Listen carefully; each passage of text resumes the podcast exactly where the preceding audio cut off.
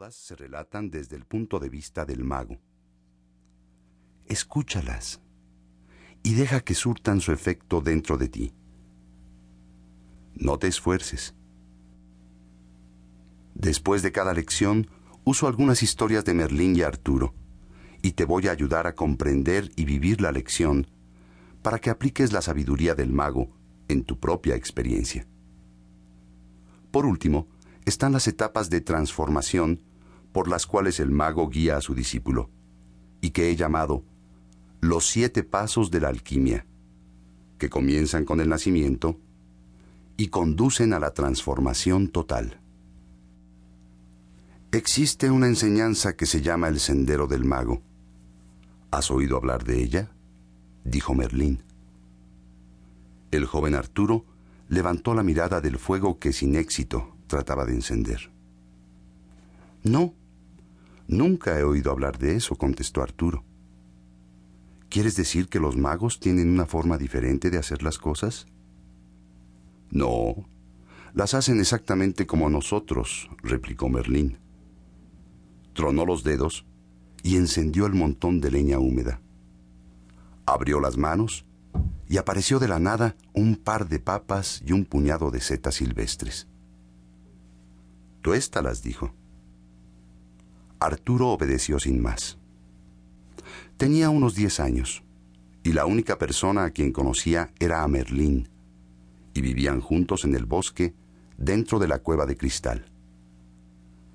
El anciano, que tenía una barba blanca larguísima, reclamó a las pocas horas del nacimiento de Arturo su derecho sobre el infante real. Soy el último guardián del sendero del mago, y quizá tú seas el último en conocerlo. Verás, dentro de poco te irás de aquí, continuó Merlín. No dejes caer esa papa entre la ceniza. Claro que ya se le había caído. Como Merlín vivía el tiempo de adelante para atrás, sus advertencias siempre llegaban demasiado tarde. ¿Quieres decir que me iré? preguntó aprensivo Arturo. Pienso enviarte al mundo, contestó el mago. Todos estos años te he mantenido alejado de él y te he enseñado el sendero del mago, que es algo que no debes olvidar. Merlín cayó para ver el efecto de sus palabras y no volvió a tocar el tema del sendero del mago en mucho tiempo.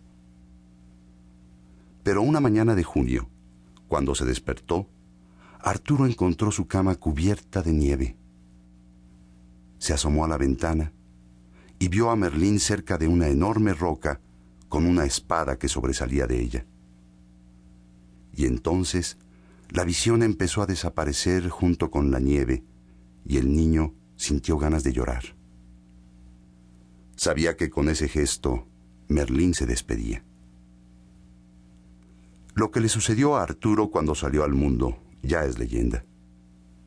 Una mañana de repente ya estaba en Londres. Caía una nevada y a las puertas de la catedral reapareció misteriosamente la espada en la roca.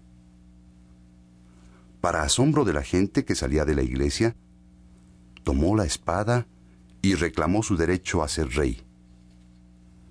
Libró largas y crueles batallas para alcanzar su trono, y luego se estableció en Camelot, donde vivió de acuerdo a las enseñanzas del mago. Finalmente falleció y se convirtió en historia. El mundo de Arturo desapareció poco después de la caída de Camelot. El reino cayó presa nuevamente de las luchas intestinas y la ignorancia, y Merlín demostró que fue el último de su estirpe. Los magos saben de las cosas sin tiempo, el camino está abierto. Todo esto se revela ante nuestros ojos a medida que escuchamos a Merlín. Dentro de cada uno de nosotros existe un mago, un mago que ve y sabe todo. El mago está más allá de los opuestos de luz y oscuridad, de bien y mal. La magia solo puede existir si recuperamos a la inocencia.